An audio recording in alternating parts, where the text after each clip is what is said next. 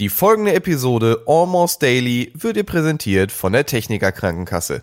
Schon gewusst? In der App TK Doc können Versicherte bei Corona-Symptomen und sieben weiteren Krankheitsbildern die TK Online-Sprechstunde nutzen. Anfahrt und langes Sitzen im Wartezimmer sind somit passé. Der Arzt behandelt dich ganz einfach per Videochat, quasi in deinem Wohnzimmer. Dein Upgrade? Die Techniker. Und jetzt viel Spaß mit Almost Daily.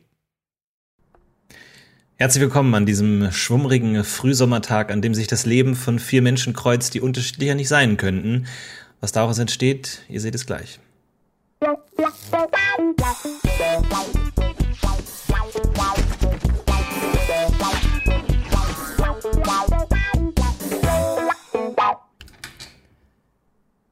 Hey, hallo und herzlich willkommen zu diesem fantastischen Almost Daily mit einer absoluten Top-Besetzung. Ich freue mich auf jeden einzelnen davon. Im Studio, im Headquarter sozusagen, dieser merkwürdiger Glatzenmann hinter den Power Rangers bei uns heute. Hier, Schreck, hallo Schreck.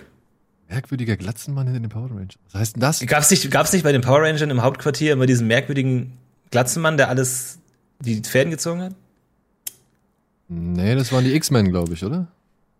Auch mit dabei Marc Lehmann vor Hallo. einem wunderschönen Gemälde. Herzlich willkommen. Schön, dass du da bist. Kunstliebhaber und Kunstsammler. Marc Lehmann, der Wert steigt, hoffe ich. Ja, ich denke schon. Ja, ja, es ist eine Wertanlage.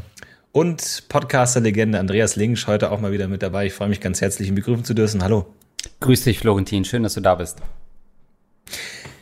Ja, Mensch, wir vier. Und, ne? Haben wir natürlich viel zu besprechen, haben uns schon lange nicht mehr gesehen in der Konstellation. Es ist lange her. Ey, wart ja, ihr eigentlich schon mal hier in letzter Zeit? Ich war Also ich schon mein, ewig Florentin- lange nicht mehr hier. Außer, außer Florentin jetzt, aber jetzt Marc und Andreas? Ja, ich äh, regelmäßig versuche jetzt immer mittwochs ähm, zumindest in die Redaktion zu kommen, um ein bisschen wieder äh, Redaktionsluft zu schnuppern ähm, und irgendwie wieder so einen beruflichen Alltag zu etablieren. Ich habe ja zwei Jahre gebraucht, um mich allein in dem, dem Gebäude zurechtzufinden. Ich habe so ein bisschen die Angst, dass das jetzt nach der Zeit komplett wieder weg ist und ich wieder per Handy irgendwie Marc anrufen muss und so kannst du mich nochmal abholen aus diesem Raum, wo die ganzen Bilder an den Wänden sind. Es ist auch alles anders verlaufen. inzwischen. Die also das ist ja Redaktion komplett umgebaut. Das weißt du ja gar nicht. Nee. Oh, ich glaube, das habe ich noch mitbekommen. Ja, das stimmt. Ja, Ja. Aber ich bin äh, natürlich jeden Montag für unser Fußballerfolgsformat Bundesliga auch im Haus hinter den Kulissen aktiv, um das noch zu Ende zu führen. Und freue mich darüber, ein Stück weit Routine in der Woche zu haben. du bist ja ständig da, Daniel, ne? Ich bin tatsächlich ständig hier, ja. Also, Warst du überhaupt mal zu Hause in der Corona-Zeit? Nee, ich habe ja noch so ein Arbeitszimmer nebenan in der Wohnung. Und da Mhm. habe ich mein Nachtlager aufgeschlagen. Und damit mich auch ja niemand irgendwie vom Arbeiten abhält. Dementsprechend, nee, ich glaube, das letzte Mal war ich vor zweieinhalb Monaten zu Hause. Ja. Wow. Wart ihr schon, habt ihr schon äh, das gemacht, was viele ja schon in den ersten Tagen gemacht haben, nämlich die Wohnung mal ausgemistet? Tatsächlich hat Ähm. meine Frau damit angefangen. Also die hat tatsächlich ihren Kleiderschrank jetzt äh, doch, ich will jetzt nicht sagen entrümpelt, weil das klingt irgendwie, als hätte sie nur Scheiß im Kleiderschrank gehabt, aber die hat tatsächlich jetzt ihren Kleiderschrank einmal wirklich von vorne bis hinten auseinandergenommen, geguckt, was sie halt schon ewig nicht mehr angezogen hat oder was irgendwie auch gar nicht mehr gefällt und dementsprechend hat sie dann, äh, ja, ich glaube fast um 50 Prozent das Ding erleichtert. Was ich wirklich beeindruckend finde, weil ich könnte mich nicht so leicht von meinen Klamotten trennen. Also was ich äh, bisher erledigt habe, ist lediglich der Dachboden und das allseits beliebte Thema, das sich durch all meine äh, Formatauftritte zieht. Ich habe den Balkon geschrubbt, weil die, die, die treuen Zuschauer wissen es mittlerweile, ich habe ein akutes Taubenproblem hier auf meinem, äh, auf meinem Balkon. Das sind wirklich, also Stadttauben sind wirklich. Aber man man nicht darf erschrecken. Tauben einfach töten, als wär's nix, oder? Oder gibt's da irgendwo eine Strafe Nee, so? Bestimmt stehen die unter äh, Naturschutz, aber sowas von. Wirklich? Ja, das Tauben? sind doch auch, also die, die in der Stadt leben, äh, sind doch, glaube ich, auch alles ehemals domestizierte Tauben. Das sind doch keine Wildtauben. Ich glaube, das, also natürlich in dritter, vierter Generation, ähm, so wie andere Tiere dann erzählen, irgendwie mein Großvater war mal bei dem und dem Menschen, so werden die erzählen, dass ihre äh, nahen Verwandten mal domestizierte Brieftauben waren, die Ja, die sind ja alle aus dem Krieg wurden. eigentlich, ne? Das sind ja alles Veteranen eigentlich, die eingesetzt wurden, um äh, deutsche U-Boote auszuspähen und dann einfach ausgesetzt wurden. Und deswegen haben wir die härtesten, krassesten Tauben, haben die Urgensaat gesät, von den harten Tauben, die wir jetzt haben. Deswegen, glaube ich, darf man da mit aller Härte dagegen vorgehen. Aber ich glaube, Tiere sind doch rein rechtlich gesehen nichts wert. Ist einfach ein Gegenstand, oder? Ob du jetzt das Auto kaputt machst oder einen Hund totschlägst, ist ja gleich. Das heißt, Tauben gehören ja niemandem. Das heißt, wer soll da jetzt, wer soll dich da anklagen? Oder gibt's da so eine, sagt man so, jeder Bürger darf 100 Tauben töten im Leben, aber bitte nicht mehr, so dass es so eine Obergrenze gibt? Also so arrogant, wie die sich hier verhalten, habe ich schon das Gefühl, dass sie irgendeinen Schutz im, im Hinterkopf haben, irgend so einen Paragraph, auf den sie mich nochmal irgendwie äh, hinweisen könnten im Fall der Fälle, weil sie wirklich, also sowas Rücksichtsloses, da ja. könnte ich ja schon wieder wütend werden. Sie, sie verhalten sich, als hätten sie einen Anwalt. Ja, allerdings. So, ich habe einen guten Anwalt. Merkt man Leuten auch direkt an. Wer, wer von uns vier hat den besten Anwalt? Wer strahlt am meisten juristische Immunität aus? Ich habe gar keinen Anwalt, muss ich ganz ehrlich sagen. Ich habe einen Advokat. Ja, ich, ich hätte gesagt, Schröck, mit Schröck will ich mich nicht anlegen. Da habe ich direkt so einen Anwalt her im Hintergrund. Also ich habe ich hab Anwälte als Kumpels oder Freunde, aber deren Dienste habe ich noch nie in Anspruch genommen, weil ich glaube, das ist dann immer wieder so ein bisschen Interessenskonflikt und äh, wenn es dann auch an die Bezahlung geht und so und am Ende sagt man irgendwie, ja, kannst du nicht vielleicht nochmal hier Zehntausender runtergehen oder so? Oder keine Ahnung. In diese Gelegenheit möchte ich gar nicht kommen. Ich glaube, ich versuche bei den meisten Vergehen im Alltag das gegenzurechnen, was eine Beratungsstunde kosten würde. Und ich glaube, alles, was so äh, unter 50 Euro ist, sind halt Vergehen, wo ich sagen würde, ja, da lohnt sich das nicht mehr für eine Beratung auszugeben. Und alles darüber wird auch schon finanziell kritisch. Aber das ist ein gutes Thema wegen, wegen äh, Anwälte im Bekanntenkreis oder sowas. Das nervt mich immer wahnsinnig, dass ich nichts wirklich Nützliches in meinem äh, Familien- und Bekanntenkreis habe. Ich habe ich hab als einziger Mensch auf dieser Welt anscheinend keinen Arzt im näheren Umfeld. Niemand. Ich habe tausend Lehrer, aber keinen Arzt. Und, und allein, wenn ich das immer höre bei kleinen, äh, kleinen WWchen und so weiter, kann sich hier Hinz und Kunz irgendwie mal kurz eine Krankschreibung oder sonst was vom äh, Onkel holen oder sowas, gibt's bei mir überhaupt nicht. In der hast, ganzen Familie. Marc, hast du denn das Gefühl, dass du selbst ein wertvoller Kontakt bist für andere Menschen? Ja, das muss ich dringend überdenken an dieser Stelle. Ey, aber um welchen Gefallen wirst du denn gebeten? Ja, bei mir heißt es dann hier, ich habe äh, jetzt als äh, Fünfter noch mal so einen Podcast, kannst du mir da mal so einen Jingle vielleicht basteln oder sonst was? Das mache ich natürlich gerne, versteht mich nicht falsch. Aber wenn irgendwer mir mal im, Gegen, im Gegenzug einen Finger wieder einrenken könnte oder sowas, dann wäre ich halt glücklicher, ja. Aber das Kommt leider nicht vor. Ich habe tatsächlich ähm, als als Kind habe ich in der Siedlung gewohnt und diese Siedlung war wirklich wie so ein kleiner Mikrokosmos, weil dort sämtliche Berufszweige tatsächlich vertreten waren. Und ich weiß noch einmal, da sind meine Eltern gegangen, haben mich alleine im Haus gelassen und ich habe bitterlich geweint und hatte Angst. Und dann weiß ich noch, dass meine Mutter zu mir gesagt hat, du musst keine Angst haben. Hier neben uns, da wohnt der Herr Müller, der ist Arzt. Wenn dir was passiert, geht zu dem. Und da drüben, da wohnt der Herr Huber, das ist, der ist Polizist. Wenn jemand einbricht, dann geht er hin. Und der Herr Meisinger, ganz am Ende der Straße, der ist Jazzmusiker ich wünsche einen schönen Abend einfach. da habe ich als Kind schon gemerkt, hm, es gibt wertvolle und nicht so ganz wertvolle Berufe. Deswegen bin ich kein Jazzmusiker geworden, obwohl ich sehr flinke Finger habe. Aber standst du mal irgendwie eines Nachts vor den Türen einer dieser Personen und hast um Einlass gebeten, weil du so viel Angst Nein. hattest? Nein, das tatsächlich nicht. Nee. Das ich habe das tatsächlich nicht. mal gemacht. Da war ich, da habe ich noch in meiner alten Heimat gewohnt und ich weiß nicht warum. Meine Eltern waren nicht da und ich war halt bin aufgewacht und hatte Schiss und dann bin ich tatsächlich zum Nachbarn, der auch ein Polizist war. Der hat direkt gegenüber gewohnt. Uh. Zu dem bin ich dann halt rübergegangen, weil ich nicht wusste, wo meine Eltern sind, weil ich nicht wusste, was ich machen sollte. Und äh, habe mich dann so gesehen bei denen einquartiert, in der Hoffnung, dass die irgendwie meine Eltern verständigen oder so. Ist auch Wahnsinn. Ne? Du bist irgendwie 18 Jahre alt, denkst dir, was mache ich als Beruf? Ja, keine Ahnung, Architekt, Künstler. Ja, werde ich halt Polizist. Zehn Jahre später steht ein verängstigtes kleines Kind vor deiner Tür und sagt, Hilfe, kann ich bei dir wohnen? Und du so, ja, okay. Wäre ich, wär ich Architekt geworden, würde es jetzt nicht hier stehen, aber ja, so ist das. Aber ich glaube, das war jetzt unabhängig von seinem Job. Ich wäre auch zu dem, so. zu jedem anderen Nachbarn gegangen, weil ich halt, wie gesagt, einfach keine Ahnung hatte, wo meine Eltern sind. Wärst du auch zum Jazzmusiker gegangen? Natürlich. Schreck, wirklich? Ja. Wirklich? Ja.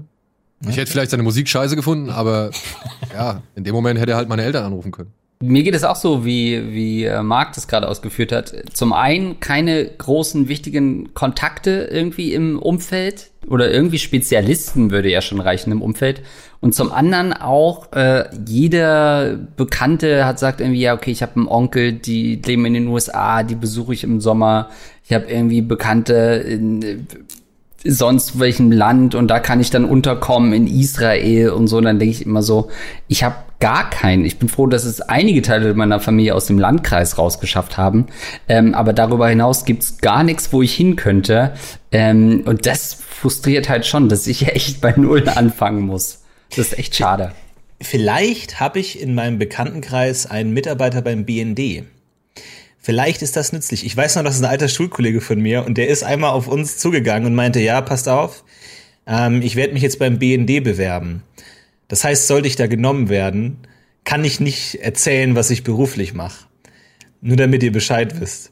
Und alle so, ja, du wirst hundertprozentig nicht genommen, Kollege. Aber ich finde es so gut, dass er sich die Mühe gemacht hat, anzukündigen, sollte ich ab nächstem Jahr nicht mehr sagen, wo ich arbeite, dann wisst ihr, was Sache ist. Du bist der größte Trottel, weißt du. Du bist irgendwie beim Schulausflug verloren gegangen im Wald, als ob der BND dir dich händeringend suchen würde. Aber gibt es denn Leute, die sich ähm, ihren Freundenkreis danach so ein bisschen zusammenstellen? Gibt es so kaltblütige äh, Leute, die sagen, oh, das ist ein Ast, den könnte ich nochmal gebrauchen, da schicke ich durchaus mal jedes Jahr die Weihnachtskarte hin, damit ich mir den so ein bisschen naja, was, was ist denn Networking, so ein gutes Network zu haben? Also gut, das ist jetzt natürlich Sachen, die man beruflich selber braucht, um voranzukommen, aber vielleicht gibt's Leute, die sagen so, oh, so ein Politiker im Freundeskreis wäre mal ganz gut.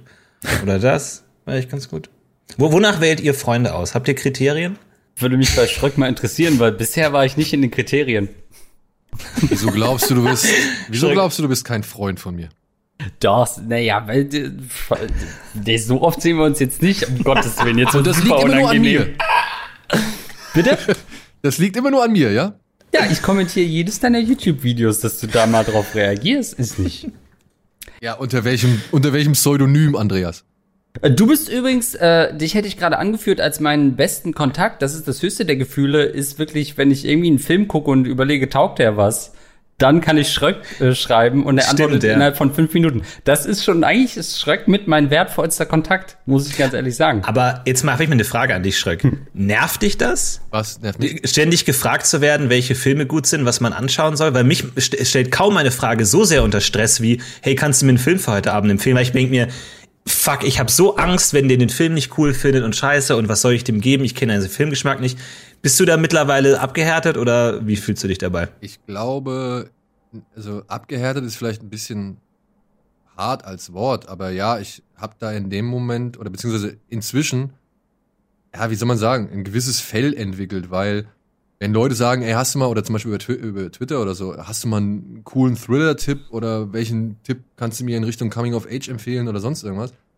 Was soll ich da sagen? Ich meine, ich kenne ja nicht alles, was der Mann oder die Frau bisher in ihrem Leben gesehen hat, so, ne? Und wenn ich ihr dann irgendwas hinschreibe oder ihm, dann weiß ich ja nicht, dass er diesen Film schon kennt. Also dementsprechend muss ich dann schon von vornherein frage ich dann ja, okay, was kennst du denn so oder was gefällt dir denn so? Dann habe ich schon mal ein mhm. Ausschusskriterium von Sachen, die ich nicht mehr nennen muss oder die ich nicht mehr empfehlen muss.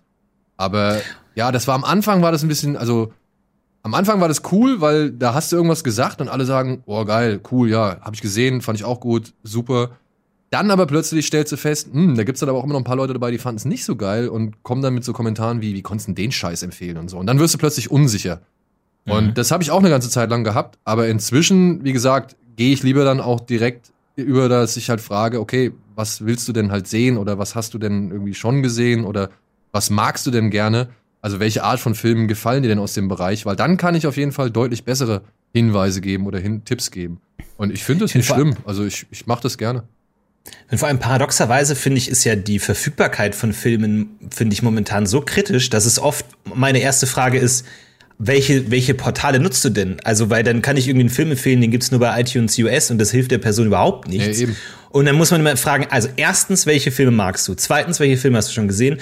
Drittens, zu welchen Plattformen hast du Zugang? Und dann muss ich googeln, welche Filme gibt's auf welche Plattformen? und am Ende heißt dann, und wie hat dir der Film gefallen? Ja, ich bin nach zehn Minuten eingeschlafen. Okay, ja, cool, danke. Ja, ja, ja, geil. Aber dieses, dieses nach Plattform, tut mir leid, da, da auf gut Deutsch scheiße ich drauf. Weil mhm. wenn du einen Film sehen willst, dann willst du einen Film sehen und dann kümmerst du dich auch darum. Und wenn du nicht irgendwie die Ambition oder die, die Motivation oder den Elan mit dir bringst, irgendwie sich auch mal um einen Film zu kümmern und sich um einen Film zu bemühen, Ja, tut mir leid, ey, dann ähm, kann ich dir halt nur bis zu einem gewissen Punkt helfen. Süß, da zieht er die Linie. Ja, tut mir leid, da kann ich dir wirklich nur bis zu einem gewissen Punkt helfen. Aber bis Ja, zu soll ich diesem Punkt bringe ich dich. ja. Ja. Ja. Also es ist doch wie, habt ihr, ja, Florentin, Florentin, jetzt wo ich dich hier direkt vor mir sitzen habe. Es ist wie bei Hitch. Es ist wie bei Hitch. Ich kann dir nur, sag ich mal, den Weg weisen, den letzten Schritt, den musst du selbst gehen. Ja. Ja? Das stimmt. Ich bin mittlerweile auch dazu übergegangen, äh, wenn ich sage, dass ein Film gut ist, sage ich, das ist aber nicht als Empfehlung zu verstehen. Weil ich weiß, dass ich andere Filme gut finde als andere Leute. Deswegen sage ich immer, ich fand den Film gut. Missversteht das bitte nicht als Empfehlung, sondern ich weiß, dass ich den Film, also man kann, manchmal sieht man einen Film und denkt, der gefällt mir. Der wird wahrscheinlich allen anderen auch gefallen. Und manchmal sieht man einen Film und denkt, der gefällt mir, aber wahrscheinlich allen anderen nicht irgendwie. Das ist, da hat man dann so zwei verschiedene Kriterien irgendwie. Deswegen. Ja, aber die kann man ja zum auch, Beispiel- die kann man ja auch immer Äh, abfedern, immer indem man sagt, ey, ich glaube, der ist ein bisschen speziell, deswegen weiß ich nicht, ob der für dich geeignet ist. Oder man kann sagen, das mache ich halt immer gerne, wer das und das und das mochte, der sollte eigentlich schon mit dem Film hier auch glücklich werden oder beziehungsweise Spaß an dem Film haben. Andreas, welche, welchen Nutzen hast du für dein Umkreis, Umfeld? Hast du, wo, wofür, wonach bist du gefragt? Ich glaube immer, wenn es um so die klassische gibt's die Mauer im Kopf noch äh, Thematik. Da hätte ich natürlich gerne als Experte eingeladen, obwohl auch ich noch nie bei Anne Will oder Maischberger saß. Ähm, das sind so Sachen. Ansonsten, wie schafft man Sachen als kleiner Mensch eigentlich?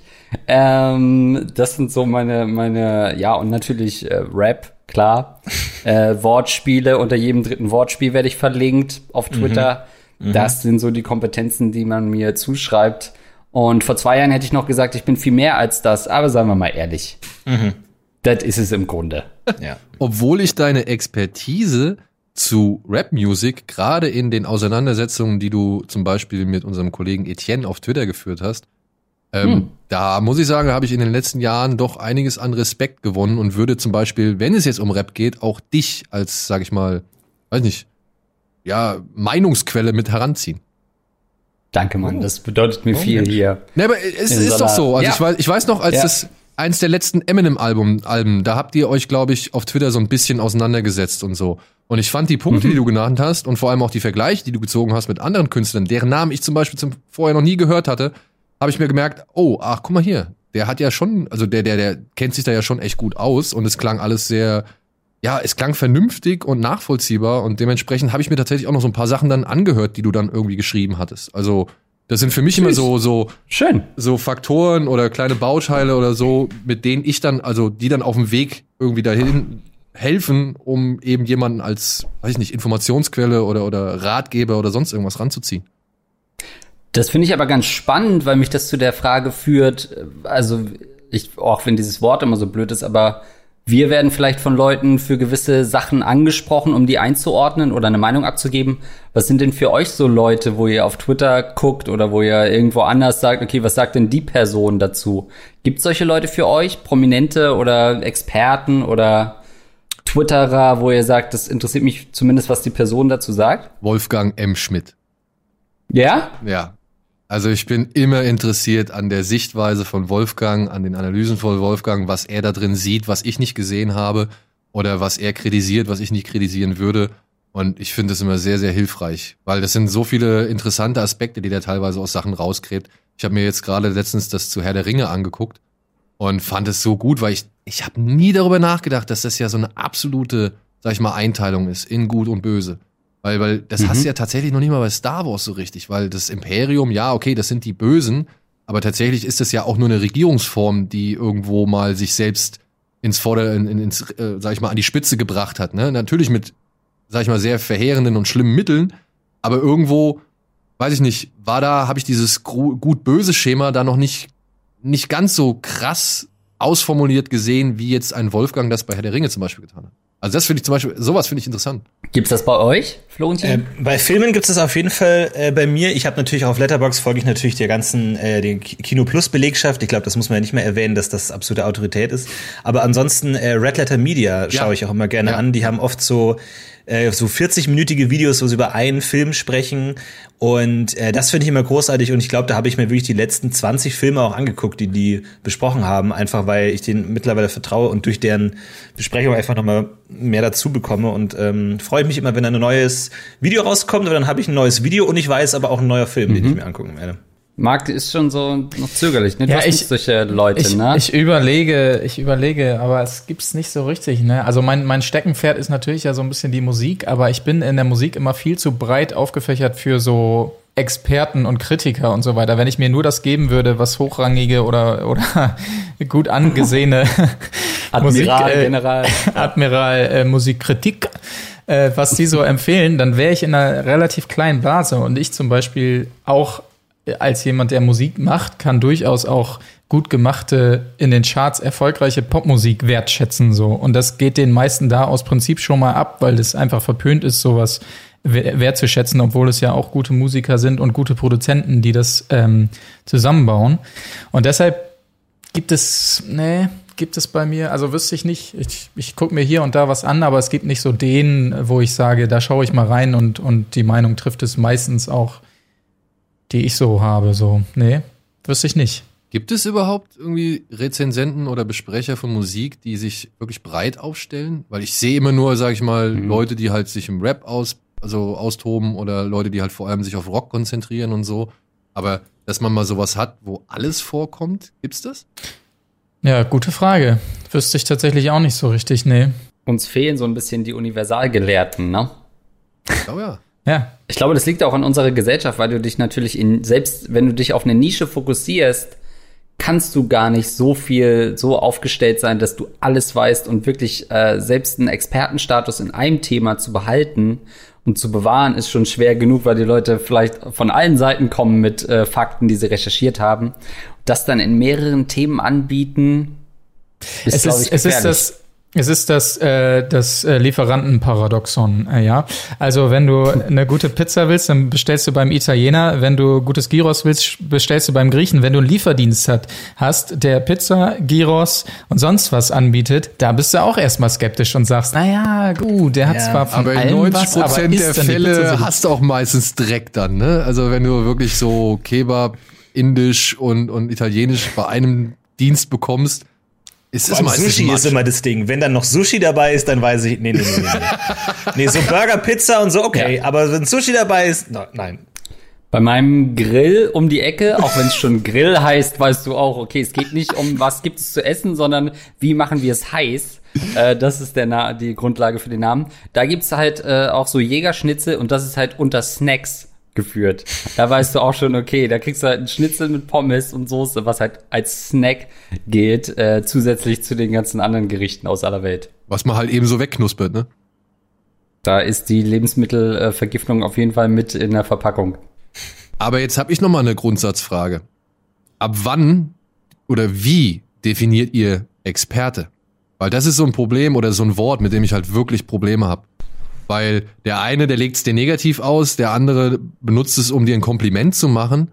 Aber ja, wenn man selbst so ein bisschen uneinig damit ist, was dieses Wort eigentlich ausmacht oder was dieses Wort bedeutet, wo zieht ihr da die Grenze? Also was ist, ab wann ist jemand für euch ein Experte und ab wann ist es nur jemand, der leidenschaftlich über ein Thema gern redet?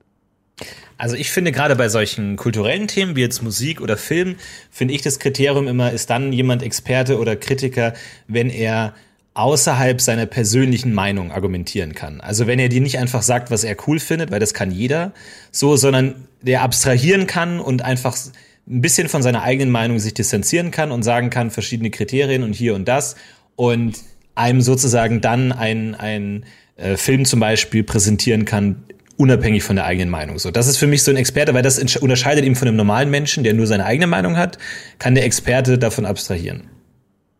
Absolut. Ich glaube auch, das ist je nach Themengebiet unterschiedlich. Wenn du natürlich in der Wissenschaft Experte bist, dann kannst du vielleicht äh, wissenschaftliche Arbeiten, Experimente, Studien etc. Äh, als Grundlage nehmen. Ähm, Im Zweifelsfall reicht aber auch ein halbwegs gut geführtes Twitter-Profil eigentlich aus, oder? Also wenn da in den letzten zwei Wochen mindestens drei Tweets waren, dann würde ich sagen, ist der schon ansprechbar zu dem Thema. Wenn du den drei richtigen Leuten folgst, dann weiß Ja. man schon, okay, der Typ kennt sich aus. So, der weiß einfach, was los ist. Und wer ist eurer Meinung nach ein Experte, nee, beziehungsweise wer wird Experte genannt und verdient diesen Titel nicht? Verdient diesen Titel? Oh. Also es gibt, ähm, Ja, kann man das so deutlich sagen? Es gibt gerade im Bereich von so, so jetzt auf YouTube angesagter Hip-Hop-Review und so, wo Leute so Beats auseinandernehmen und sagen, wie ist das produziert. Da gibt es schon Kandidaten, ohne jetzt äh, den Namen zu nennen, wo man, wenn man halbwegs drin ist in der Materie, merkt, ah, okay, das ist jetzt Bullshit, was du da redest. Aber ähm, Also oh, du ich willst also keinen Beef starten gerade, Marc? nee, Beef, Beef Chance verpasst gerade. das wurde auch schon genug äh, Also ich- drüber gesagt, öffentlich, glaube ich. Ich finde, Also ohne, Leute, wenn ihr es wisst, schreibt's in die Kommis. sorry, Marc, ähm, ich finde, ohne das jetzt durchdacht zu haben, äh, aber vielleicht provoziert es ja nur einen Gedanken, gibt es zwei Kriterien. Das eine wäre für mich, dass du es von einer journalistischen Warte ein Themenfeld begleitest und ähm, äh, bearbeitest und dich darüber über das Anlesen von Wissen zu einem Experten wirst. Und das zweite ist, äh, würde ich äh, eine Box-Referenz wählen. Ähm, ich glaube, du bist ein Boxexperte, wenn du selber im Ring standest, wenn du selber weißt, äh, was es bedeutet. Also wenn du ein Sportexperte sein willst, dann finde ich es immer hilfreich, wenn du selber mal diese Sportart äh, gespielt oder vielleicht sogar gemeistert hast. Trotzdem gibt's natürlich auch Experten, auf die nichts von beiden zutrifft. Aber das wären vielleicht zwei Kriterien, mit denen wir in diese Diskussion starten könnten. Wäre Lothar Matthäus ein Experte? Ja, Weltmeister, ja klar. Für, äh, für wie lernt man junge Frauen kennen und Fußball safe. Klar. Würde ich ihn vielleicht zu einer äh, Show, wo wir alle ähm, Diktate schreiben, einladen? Ja, aber Experte wäre er da nicht. Ich glaube aber, dass Experten sehr wichtig sind für Menschen, dass Menschen nach Experten lechzen, Ja. die in irgendeiner Weise äh, Wahrheit sprechen und wo man sich verlassen kann, die sagen die Wahrheit. Egal wer das jetzt ist, ob das jetzt irgendwie ein Wissenschaftler ist oder ein Verschwörungstheoretiker. Ich glaube, gerade weil die Welt so undurchsichtig ist, muss man sich an irgendjemanden dranhängen und einfach sagen, okay, ich will, dass der mir die Wahrheit garantiert, was irgendwie früher als Kind die Eltern waren, die einfach immer die Wahrheit gesagt haben, die nicht hinterfragt wurde. Irgendwann bröckelt es, aber man hat schon dieses Bedürfnis nach Leuten, an denen ich mich dranhänge, die mir die Welt ordnen und ich glaube dann einfach, was die glauben. Und die Frage ist halt dann nur, wie wählt man die aus? So, nach welchen Kriterien? Weil man sagt jetzt klar, wer jetzt irgendwie irgendwelchen Verschwörungstheoretikern hinterherlennt, ist natürlich bescheuert, aber nach welchen Kriterien sucht man seine eigenen Experten aus? Aber ich glaube, es ist auf jeden Fall ein großes Bedürfnis da. Ja, ich würde da jetzt mal nach der Werbung einhaken wollen. Okay. Ja? Einmal Okay. kurz Werbung, würde ich sagen. Na gut.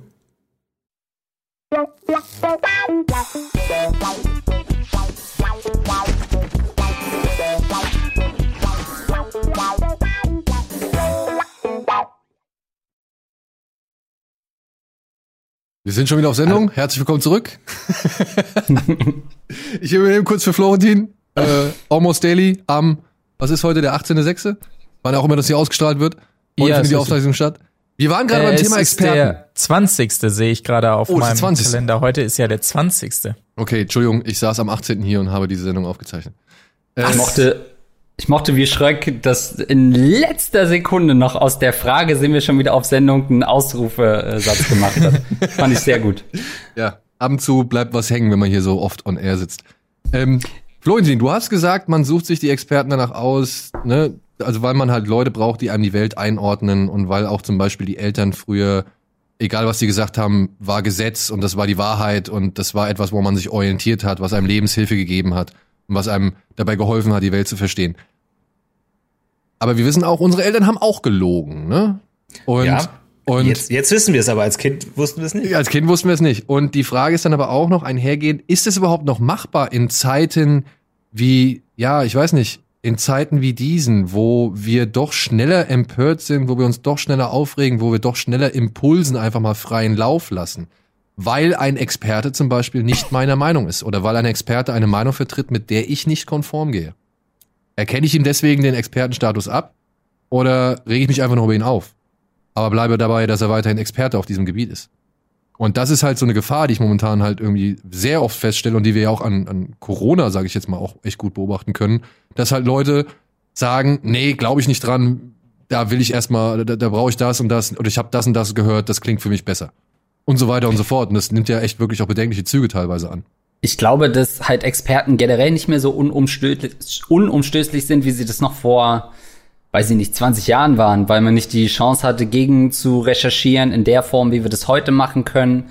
Ähm, und ich finde es einen super spannenden Punkt, weil diese Virologen, Sache war ja auch so, dass die Virologen dann unterschiedliche Meinungen hatten und dann so, ja, wem soll man dann jetzt glauben?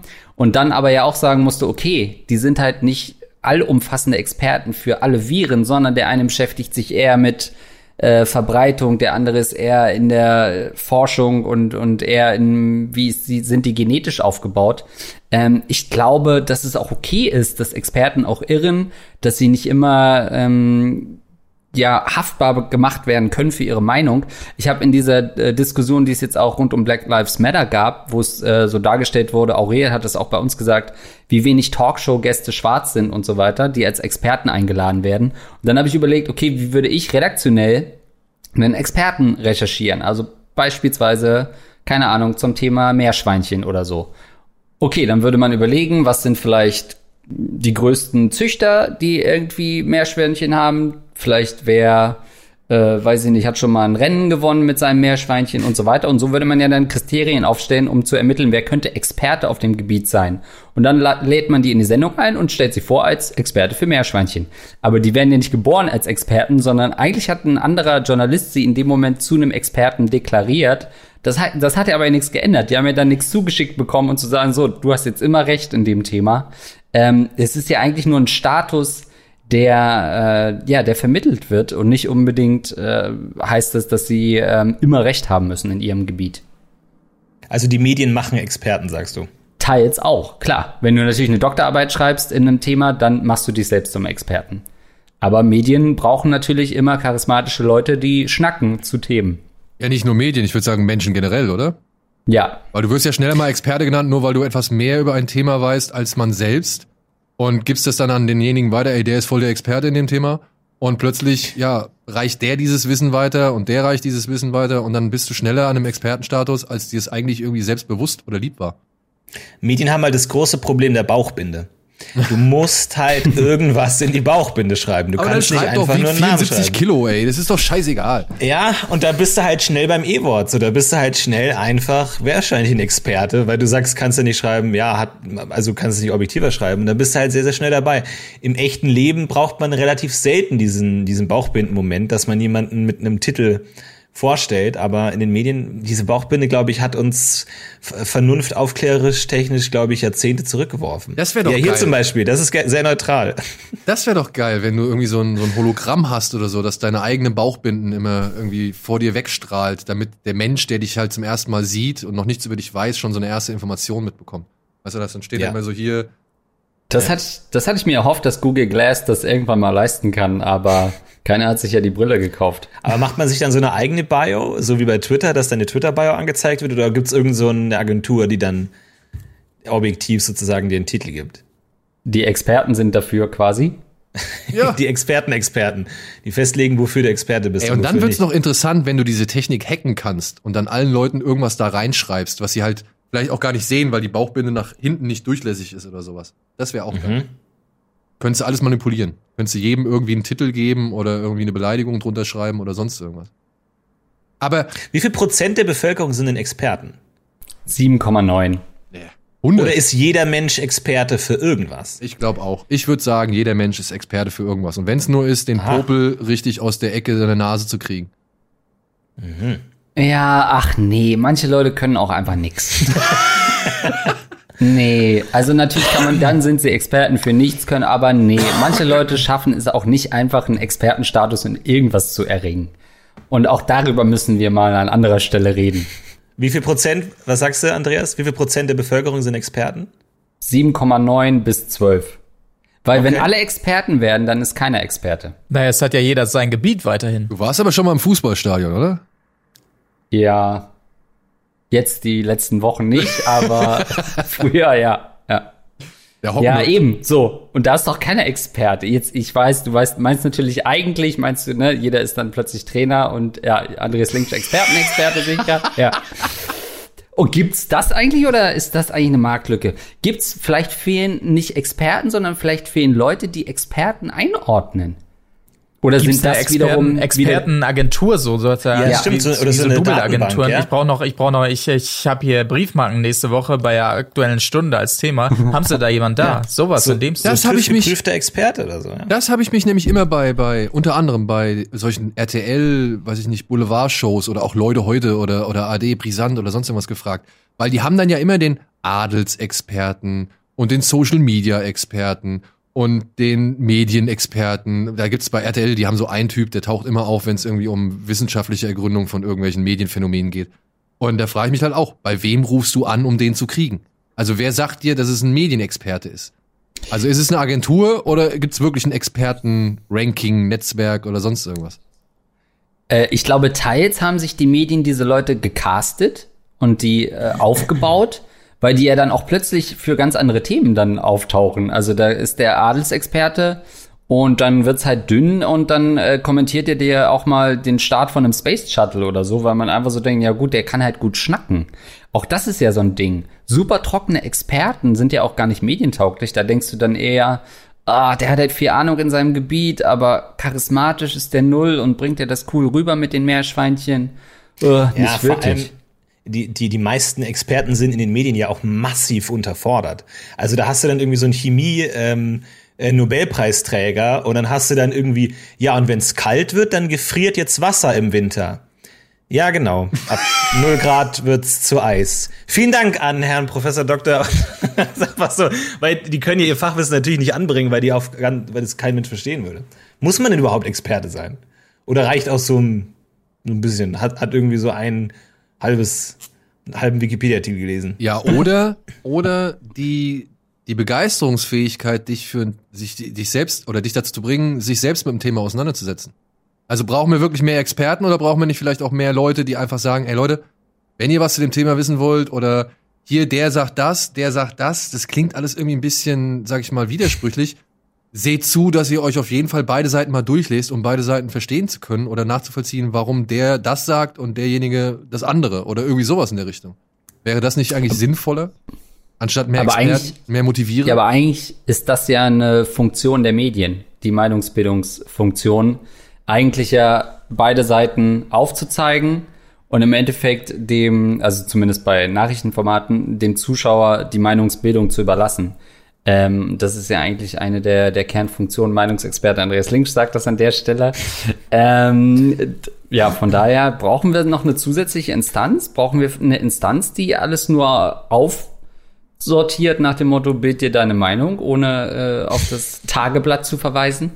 Wobei man auch äh, aufpassen muss, weil diese Neutralität ja auch teilweise dann sehr tendenziös ist. Wenn du sagst, du hast jetzt zwei Experten im Studio, einer sagt, Klimawandel existiert, der andere sagt, Klimawandel existiert nicht, dann ist es ja eine massive Fehlrepräsentation der Forschung. Aber wenn du als Medien sagst, wir wollen beide Seiten hast, ist auch gefährlich, weil du ja dann mit beide Seiten auf Augenhöhe aufwertest, was ja auch wieder eine falsche Einschätzung ist, weil der Zuschauer denkt, na ja, der eine sagt das, der andere sagt das, also mache ich, glaube ich, lieber dem, nach dessen Meinung ich mein Leben so weiterleben kann wie bis jetzt.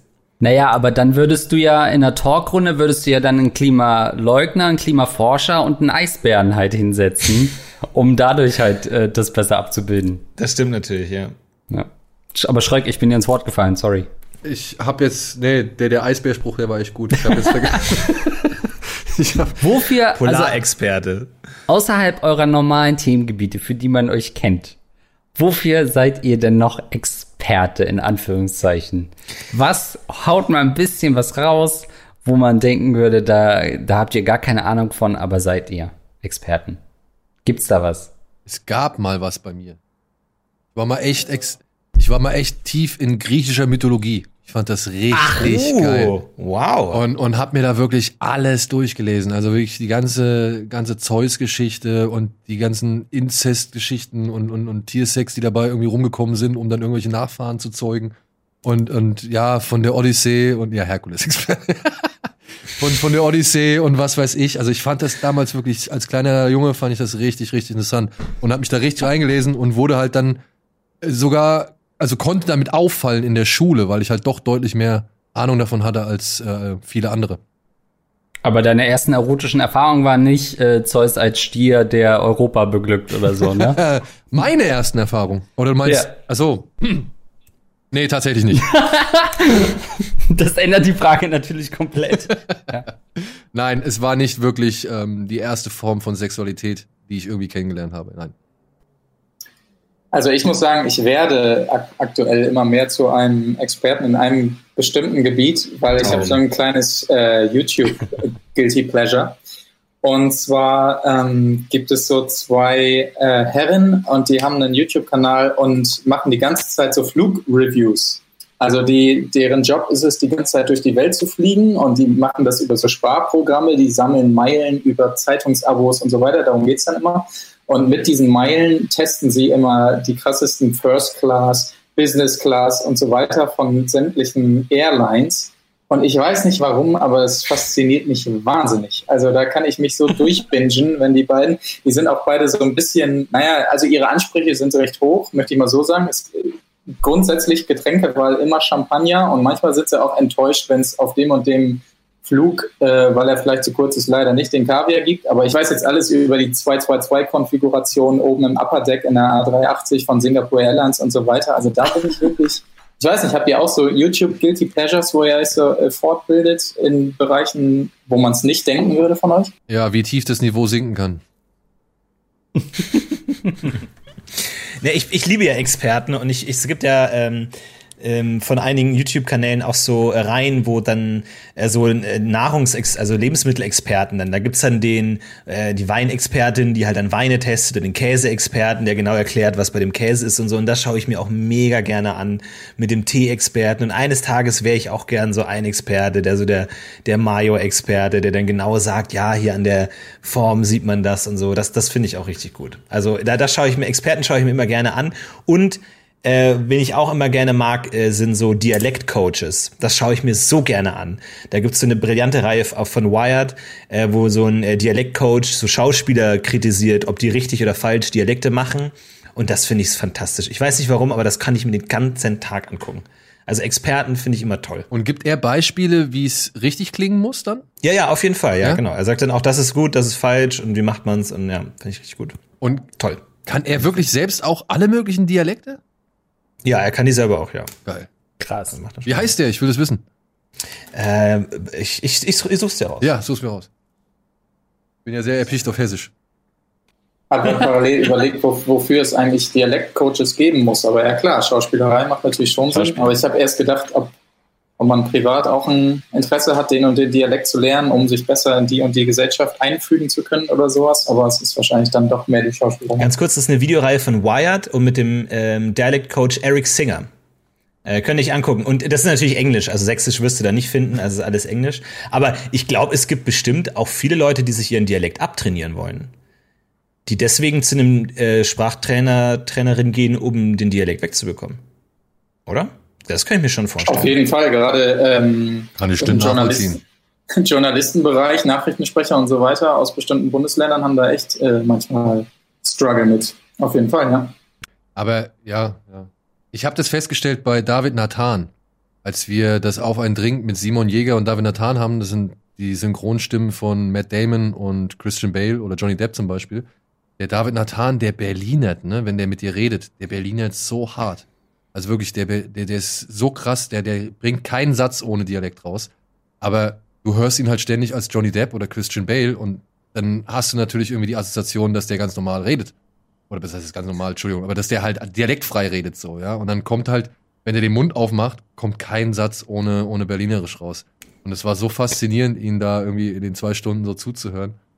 Aber Ich der, bin gerade noch mal im Kopfflug der Karibik durchgegangen, ob Johnny Depp da äh, Berliner. Das ist Ja, das glaubst du doch nicht, dass ich jetzt hier über die Planke gehe oder was? Ja, aber jetzt bringst du, Andreas, jetzt ist leider auch so ein, so ein, der eine große Knackpunkt. Er hat nur, nee, er hat die ersten drei Fluch der Karibik-Filme nicht synchronisiert. Das war an anderer Stimme. Ah, Oh. ah, okay. Und da gab es auch einen richtigen Trouble. Der Typ, der das damals gemacht hat, der hat sich dann mit Disney angelegt, weil er im Nachhinein noch Geld haben wollte für seine Arbeit, weil er gemerkt hat, dass der Film ein Riesenerfolg war. Dann gab es einen Prozess und den hat er tats- tatsächlich auch gewonnen. Aber seitdem ist der so ein bisschen, ja, ich sag's mal freundlich verpönt in der Synchronszene, beziehungsweise hat sich so ein Persona non grata Status erarbeitet. Also, es war wohl nicht so gerade von Erfolg gekrönt, was er da gemacht hat. Und Und noch dazu, noch kurz, das hat Herr Nathan auch dann im, im Interview erzählt. Der hatte schon Fluch der Karibik einmal komplett eingesprochen. In seiner Stimme, also in der üblichen Johnny Depp Stimme. Und dann haben sie gesagt, ah, könnt's nicht nochmal machen? Woraufhin er gesagt hat, nö, weil ich würde es genau so machen. Also entweder ihr nehmt es jetzt oder ihr lasst es bleiben. Und dann haben sie sich tatsächlich noch für jemand anderen entschieden, der hat es dann nochmal komplett neu gemacht. Oh, krass. Okay. Dafür ist er jetzt äh, Experte äh, für rausgekickt werden aus der Synchro. Branche. Ich weiß jetzt nicht, ob er wirklich komplett rausgekickt worden ist, aber ich weiß halt, oder ich habe halt mitbekommen, dass er eine Zeit lang halt doch nicht so hoch angesehen war, weil er eben durch diesen Prozess mehr Probleme Gottes verursacht Willen. hat, als er eigentlich lösen wollte. Ähm, ja gut, wenn ihr äh, Experte sein könntet. Es klingt so, als hätte ich so eine Fragenliste mit, äh, was könnte man noch zum Thema, aber mich interessiert's. Wenn ihr euch ein Themenfeld aussuchen könntet, wo ihr gerne Experte wärt, was wäre das? Also ich sag zum Beispiel mal, ich mag Batman sehr gerne, aber ich bin kein Experte. Ich habe ein paar Comics gelesen, kenne ein paar Charaktere und finde es ganz gut. Aber selbst bei Rocket Beans bin ich da Platz sieben in der Expertenliste, was einfach mal Augen auf bei der Berufswahl äh, ist. Aber gibt's bei euch so ein Thema, wo ihr sagen würdet, da würde ich mich gerne richtig auskennen oder mehr auskennen? Äh, ja, auf jeden Fall. Ähm, ich bin da recht nah an Schröck dran tatsächlich. Ich wäre gern Experte für das antike Ägypten.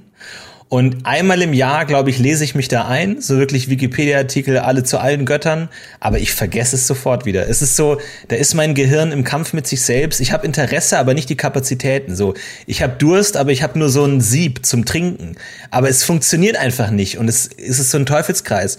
Ähnlich ist es auch bei Physik. Ich lese einmal im Jahr mir durch, wie radioaktive Strahlung funktioniert, finde es super spannend und es ist sofort weg. Das ist so, da ist mein Interesse und meine Kapazitäten sind da genau gegenseitig und das wird wahrscheinlich den Rest meines Lebens so gehen. Aber ich kann es mir leider nicht merken. Aber Physik, Strahlung und ähm, antikes Ägypten, das wären so meine Themen. Dann wirst du ja den Pyramidenbau wirst du ja nie richtig checken, wenn du Nee, Physik und Ahnung. Ägyptologie Nee. nicht an den Start kriegst. Check ich, verstehe ich nicht. Warum, wie, warum geht das? Aber wir Warum schützt das beschränken, nicht ein? wir beschränken jetzt das Expertensein nur auf das Wissen, oder? Oder auch auf das Können? Nö, wir beschränken hier gar nichts bei Almost Naja gut, An Andreas L. hat ja als Expertenexperte behauptet, man müsse selbst in den Ring gestiegen sein, Ja. um Experte zu sein. Also Das geht aber auch für einen Handwerker, der schon mal ein Haus gebaut hat. Der da ist Experte. und genau da wär antikes mein- Ägypten schwierig jetzt. Genau da wäre mein Steckenpferd so. Also ich würde gerne so viel Experte in, in Sachen Handwerk sein oder in, in auch Können in Sachen Handwerk besitzen. Ich besitze ein gewisses Können, aber nicht wirklich, ja, keine Ahnung, also nicht wirklich viel. Und, und so sagen zu können, ey, ich kann mir meinen eigenen Stuhl bauen, ich kann mir mein eigenes Haus bauen oder weiß ich nicht, das Bett der Kinder ist zusammengekracht, ich zimmer das mal eben wieder zusammen oder keine Ahnung, irgendwas in der Richtung. Das, da hätte ich Bock drauf. Also handwerklich richtig Experte sein. oh ja, Ja. dem muss ich absolut zustimmen. Ist hier irgendeiner von uns vielen handwerklich begabt? Nein. Überhaupt Ich- nicht. Marc? Ja. Freunde, ich bitte euch. Also Ey, Marc, ich bin wir der müssen- Geborene. Marc, wir müssen dringend mal wieder ein Bier trinken gehen. Ey, ich habe da so zwei Bohrlöcher. Echt? Du kannst es richtig gut? Hast eine Bohrmaschine? Das ist Ja, für mich so das richtig Kriterium. gut. Also, also alles, was so anfällt und so, das kriege ich schon hin. Also das ist mir schon, also mein, mein, äh, mein Opa war Tischler. Ich glaube, das ist mir daher so ein bisschen in die Wiege gefallen. Und tatsächlich haben wir als Kinder da in der Werkbank auch immer viel äh, gebaut und so. Also nee, das so, so Regale bauen und sowas, das, das ist meine Welt heute. Ich Aber ich guck hab mal, als Marc, Kind. guck mal, du hast soeben jemand gefunden, für den du wichtig bist. Ja? Hi. Ja? Aber das ist doch Format. Äh, die, Bohne teach Bohne. Also einer, einer bringt dem anderen was bei. Also dann, dann Schröck hält einen Vortrag über griechische Mythologie. Dafür wird er, wird er von Marc ähm, das, das, das Bo- Bohren beigebracht. So ein. Austausch. So ein Talentaustausch. Auch zeitgleich, immer kurz und dann der Gott des Krieges. Ja, immer abwechselnd. Aber finde ich, schön. Und der, der Zuschauer kann beides lernen. Ich habe jetzt mal unter uns Vieren, ja? Ich habe gestern erst davon erfahren, dass es eine geheime Bohrmaschinen mafiöse Struktur bei Rocket Beans gibt. Was? Es gibt einige wenige sehr handwerklich begabte Leute bei Rocket Beans und die müssen ständig auf Gefallenbasis bei sämtlichen Leuten wirklich Regal, von kleinsten Regalen anbringen gegen einen nicht näher zu bestimmenden Obolus bis zu ich habe mir ein Haus gekauft, kannst du eine Woche bei mir wohnen und alles fertig machen? Ist da alles dabei? Ich kann natürlich jetzt hier keine Namen nennen, ähm, aber bin Experte für versteckte Kriminalität bei Rocket Beans. Du, ich, also äh, sag, ich sag mal so, während der Corona-Zeit war die Bohrmaschine äh, von unserem Hausmeister nicht erreichbar. Keine Aber da sieht man es doch wieder, es ist vielleicht gar nicht so gut, Experte zu sein, weil die Leute dann von deiner Expertise profitieren wollen und die ständig ausnutzen. Und das möglichst günstig. Wer hat sich von uns ein Haus gekauft? Das war auch meine erste Frage, nachdem ich das gehört habe. What? Der oder die Betroffene hat ein Haus? Ja. Aber hast gut mitgespielt, den äh, äh, Schröck, als wüsstest du von nix. Ich, ich weiß es schon nicht. Wer, wer hat sich ein Haus Okay. gekauft? Ja, okay, der Mann ist sauber, alles klar. Er weiß es auch nicht. Und wieso kann, Ja. wieso, wieso kann ich mir kein Ach doch, ich weiß, wer ein Haus Ich weiß, wer sich ein Haus gekauft hat. So, jetzt weiß ich. Ah, sehr gut. Aber da dachte ich halt auch, die Preise rangierten da auch von kleinen äh, dreistelligen Beträgen bis zu einer Tasse Kaffee. Ne? Also die Range war da doch sehr unterschiedlich. Vielleicht steige ich auch ein ins äh, Handwerker-Mietengeschäft. Ja, aber, aber siehst du, das wäre wieder so ein Vorteil, ne? Wenn du Experte und derjenige bist in einem Freundeskreis, der immer angerufen wird, wenn es um solche Sachen geht, die man regeln muss. Weil zum einen machst du Menschen glücklich, zum anderen kannst du dir vielleicht auch ein bisschen was nebenbei verdienen. Ne? Also du musst es ja nicht verlangen, aber wenn einer sagt, pass auf, hier hast du einen Fuffi, hast einen Huni, vielen Dank, geil, und du hättest es vielleicht umsonst gemacht, so ist es ja auch schön.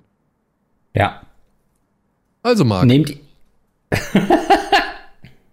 Marc, komm. Ich, ich mache mal so eine Liste fertig vielleicht. So eine kleine Preistabelle, ja? das, Ja, hast du deinen Werkzeugkoffer in der Nähe? Hast du nicht, ne? Nee, hier jetzt gerade nicht. Nee. Weil der, in einem, weil der zu groß ist, um den jetzt vor die Kamera zu holen? Ja. Ah ja, Ja, absolut. da müsste ich bestimmt. jetzt nochmal müsste ich jetzt noch mal runter in die Werkstatt. Das werden wir jetzt während der Krass, aber ich finde die Idee einer Expertenliste fände ich jetzt echt nicht verschle- äh, ver verkehrt so hier im Haus.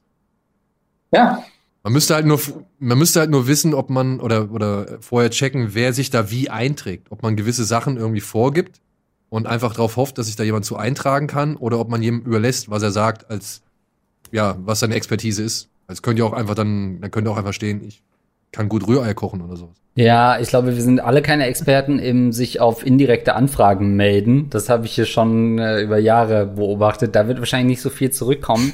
Aber grundsätzlich wäre das schon ganz cool, sowas in der Hand zu haben. Aber dann ist halt auch die Frage, also man will ja auch nicht dann jemanden nur für diese Dienstleistung äh, einladen, oder? Man, ich will ja dann vorher auch schon bonden. Also das ist doch, ich will doch nicht nur jemanden holen, mit dem ich sonst privat gar keinen Kontakt habe, weil er mir bei einer Expertise helfen kann. Das ist doch. Aber das ist doch ein schöner Vorwand, um neue Freunde zu finden. Dann kannst du sagen, Ja. hey, du bist doch hier Experte für Mathematik.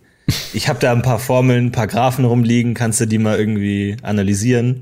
Damit habe ich nicht vorbei. gerechnet, ja. Und vielleicht Oh, lernst du ihn ja schön. darüber erst richtig kennen und lieben und schätzen. Ich finde eh, dass man Leute am besten dadurch kennenlernt, dass man mit ihnen über, Leute, über Sachen spricht, die sie wirklich begeistern und nicht immer über diese ähm, allgemeinen Smalltalk-Themen, sondern wenn man so findet, wofür die Person brennt, dann kann man sie auch, finde ich, gut kennenlernen. Deswegen ist es perfekt, ist gleichzeitig ein sozialer Icebreaker und man kriegt noch seine ganzen äh, Integrale ausgerechnet nebenbei, also ist eigentlich perfekt. so eine kleine gelbe Seiten, hausinterne gelbe Seiten für Wir machen es komplett autark, einfach, wir brauchen nichts mehr. Könnten wir zu viert, hätten wir genug Expertise, um auf dem freien Markt zu bestehen? Könnten wir, sagen wir mal, wir hätten, okay, wow. sagen wir mal, wir hätten einen Talkshow-Redakteur, der ein Jahr lang nur auf uns vier zugreifen Nein. könnte, müsste.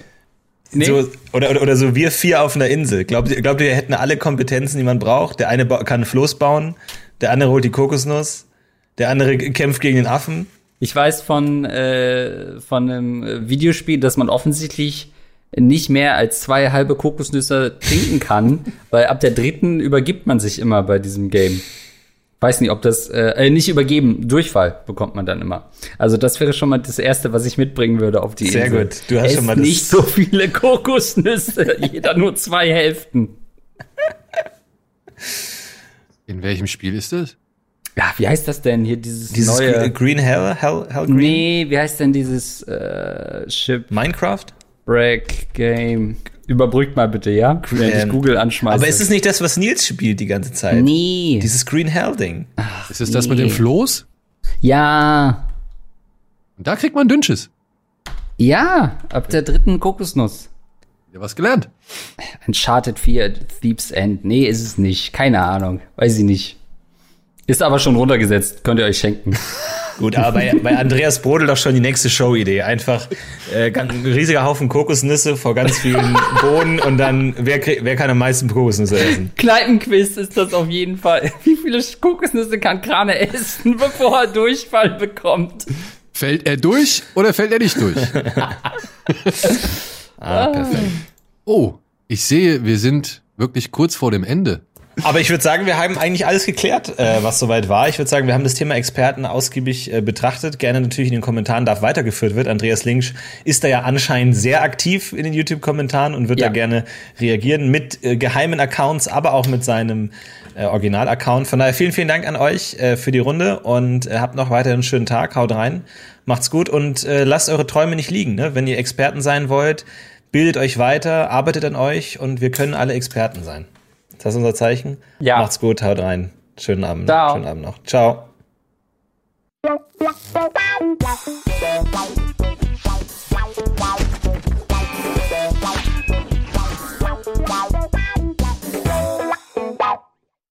Diese Episode Almost Daily wurde dir präsentiert von der Techniker Krankenkasse.